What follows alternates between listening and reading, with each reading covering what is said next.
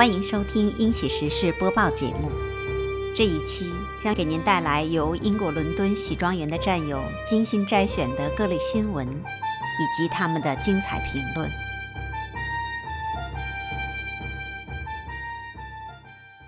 大家好，我是 Constance。新闻一：美国国防部长与日本防卫大臣表示，美日将联合保卫台湾。作者：Freedust。三月十六日，美国国防部长奥斯汀与日本防卫大臣岸信夫会谈时提出，如果中共进攻台湾，美日将联合保卫台湾。岸信夫在会谈中指出，最近中共国军机在台湾海峡的飞行大幅增加。他强调，日本自卫队需要与美国自卫队协调，以应对中国人民解放军的袭击。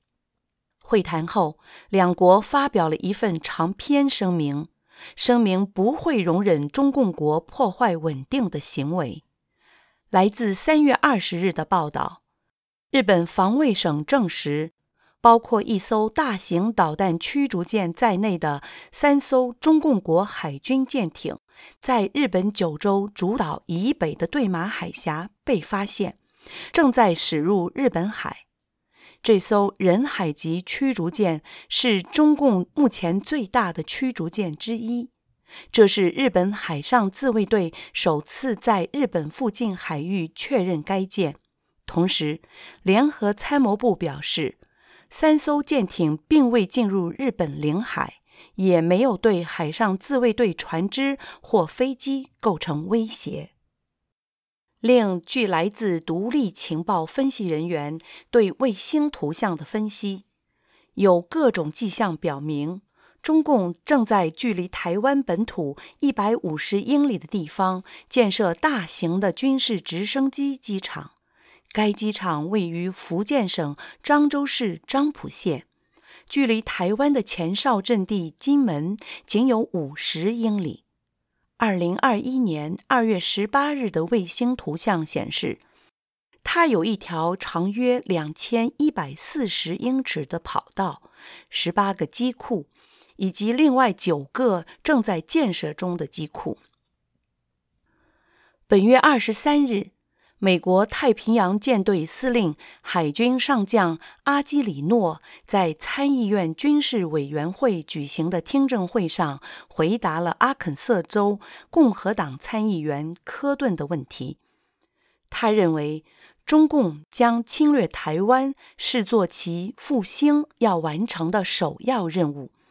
当被问及可能爆发的军事行动的具体时间时，他的回答是。从今天到二零四五年。评论：近日台海局势不断升级，中共迫于其内部政治压力及领导层极度膨胀的野心，加紧了对宝岛台湾进行武力侵略的各项准备。美日也对此进行了有针对性的沟通和部署。在美日发布联合声明保卫台湾后，中共首次派遣其最近服役的零五五型人海级导弹驱逐舰前往日本海近海。该舰满载排水量万吨以上，是除航母及两栖攻击舰外，二战后亚洲建造的吨位最大的作战潜艇。鉴于其吨位及火力，美国国防部在其二零一七年的白皮书中将零五五型划为巡洋舰，而此次中共国三艘舰艇并未对日海军构成实际威胁。从目前已知的信息看来，其目的更多的可能是试探及威慑。与此同时，中共正在与台湾本土最近的福建省漳浦县建造军事直升机机场。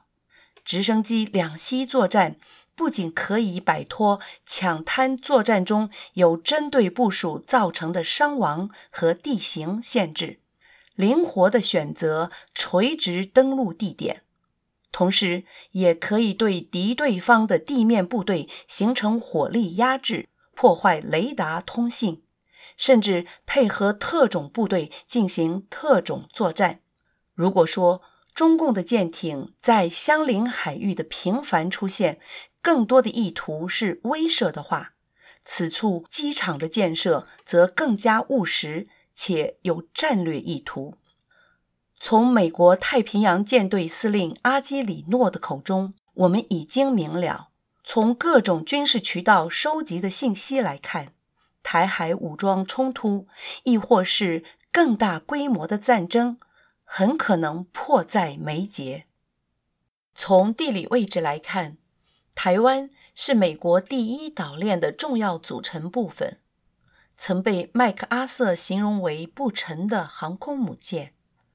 由中东输送至日本的其母国需求的百分之八十的原油供给要经过台湾海峡或台湾近海，所以台湾是日本的咽喉。一旦台湾失守，日美安保条约将受到严重冲击。日本可能重新调整其外交政策，而台湾拥有基隆、高雄等天然深水港，十分有利于中共的潜艇部队进行部署及作战。所以，无论是美国和日本，都容不得台湾安全有余。但是如果美国和日本在外交上表现出懦弱或者绥靖的话，将进一步推进战争的脚步。我们不希望看到仅为少数人的狼子野心，就白白将他人生命葬送于战争中，并且这场战争会手足相残，会破坏我们中华自己的传统文化瑰宝，甚至将我们的民族引入战争的深渊中。我们迫切希望。各界都能用自己的声音对中共进行当头斥喝，用强硬的态度赶走外强中干的豺狼，避免悲剧的发生。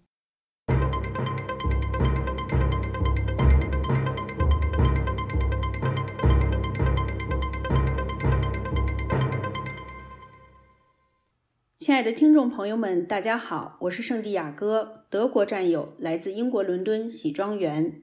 现在由我为您播报以下的两段新闻。新闻二：中国人不吃这一套，用江湖语言鼓动民粹主义。作者：宁缺。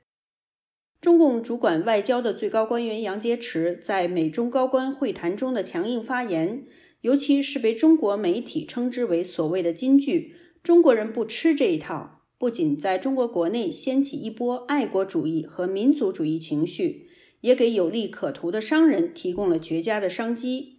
一些所谓展现中国主权尊严、鼓动爱国主义和民族主义情绪的商品出现在网上。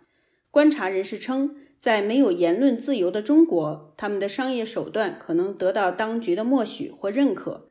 但这些商品就像又抬头的民族主义热情一样，注定会是昙花一现。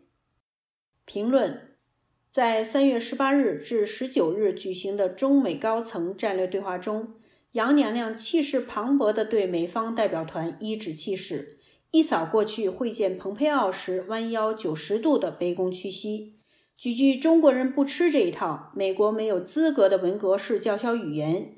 迅速成为国内舆论宣传的高点，让不知道自己已经成为代价的小粉红集体高潮了。一时间，中共过去几年来在贸易、科技、金融战被美国按在地上来回摩擦的事情，在几句煽动性口号的粉饰下烟消云散，仿佛完全没有发生过一样。能让美国文职官僚如此全程配合、尽心尽力的友情出演。中共在私下究竟要付出多少蓝金黄的成本呢？日本日经新闻报道，在双方开始会议的几小时前，中国国企中国航空宣布向美国奇异资本航空服务公司购买十八架价值共二十二点四亿美元的飞机。这或许只是个意向金或一系列佣金订单的前戏而已。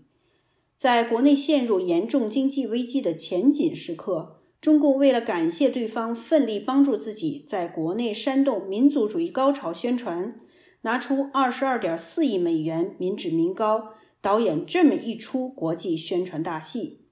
此情此景，不禁让我想起冯小刚的系列电影《甲方乙方私人定制》。美国绥靖官僚干的不正是电影里造梦公司的事情吗？只要客户给钱，一切做梦的要求都可以得到满足。你想要什么感觉，就给你创造什么感觉；你想要什么高潮，就给你创造什么高潮。中共抛开内忧外患、山崩地裂的现实，花钱跑到造梦工厂吸食鸦片，这哪里是洗刷百年耻辱，完全就是晚年满清皇室贵族耗费大量金钱享受福寿膏、醉生梦死的既视感。中共用尽全力营造粉墨登场的盛世。不过是共匪王朝最后的回光返照。新闻三：中国使馆骂法国研究人员为小流氓，战狼外交退化为流氓外交。作者宁缺。近日，中国驻法国大使馆指责一名法国研究人员是小流氓和喷子，原因是他批评中国对台湾的政策。北京的做法引起了国际社会的强烈批评。中国驻法大使卢沙野被召见。法国外交部周一表示，已经召见了中国驻法大使卢沙野，原因是这位中国大使近日发表了不可接受的言论，涉嫌羞辱和威胁法国议员和学者。评论：中共的战狼外交思维，现在不仅能让小粉红丧失理智，还可以让驻欧洲重要国家的公使气急败坏、斯文扫地。堂堂一国大使馆对所在国的议员、研究员和官员采用诸如“小流氓”“喷子”“疯狗”之类粗鄙低俗的语言，共匪体制下培养出来的高级知识分子、文职官僚素质果然不同凡响。最近，欧美国家一系列的协同反制行动，已经让北京彻底失去了过去玩弄蓝金黄手段，在国家势力之间挑拨离间、纵横捭阖的快感。三月二十二日前后，美国、欧盟、英国、加拿大等国先后制裁了几名践踏维吾尔、穆斯林少数民族人权的中共官员。去年十二月，中共为了拉拢欧洲、分裂欧美抗中联盟，突然在多个长期无法解决的关键领域对欧盟做出了重大让步，原则上达成了中欧全面投资协定。现在，欧洲议会因为与中共的矛盾激化，已经取消了一个有关中欧投资协定的审议会。中共希望再次借助利益撕裂欧美的图谋日渐破产。驻法国大使馆的失态失礼，折射出中共内部歇斯底里的焦虑慌张情绪正由里向外层层传导发散。中美高层会谈空喊的几句壮胆口号。不过是骗骗国内洗脑已久的小粉红。中共面对四面楚歌、举世皆敌的末日景象，实际手里已经无牌可打。中南坑的那群老杂毛，在绝路面前，必须认真考虑自己的命运，主动退位，低头向国民谢罪，是唯一正确的选择。如果选择绑架十四亿韭菜上战车，与世界同归于尽，等待他们的将是地狱。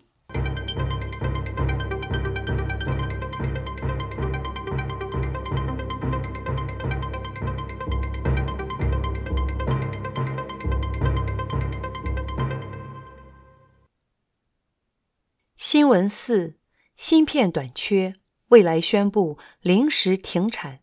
作者：万人网。内容一：三月二十六日，蔚来汽车宣布，因芯片短缺，决定从三月二十九日起，将合肥江淮汽车工厂的生产暂停五天。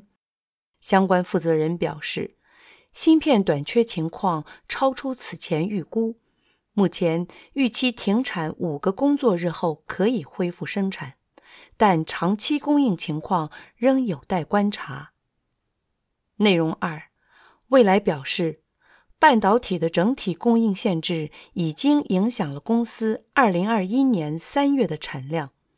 公司预计二零二一年第一季度交付量将降至一万九千五百辆。此前发布的预期为两万辆至两万零五百辆。简评一：因芯片需求上升，福特、通用、本田、大众等多家汽车制造商也都因芯片短缺遭遇停产的冲击。但未来停产仅仅是因为芯片短缺吗？是否和中芯国际被美国制裁有关？如果中芯国际受制裁的影响开始显现，中共国芯片断供潮为期不远。二，中共国的新能源汽车就是用偷来的技术骗补贴上市圈钱的产物。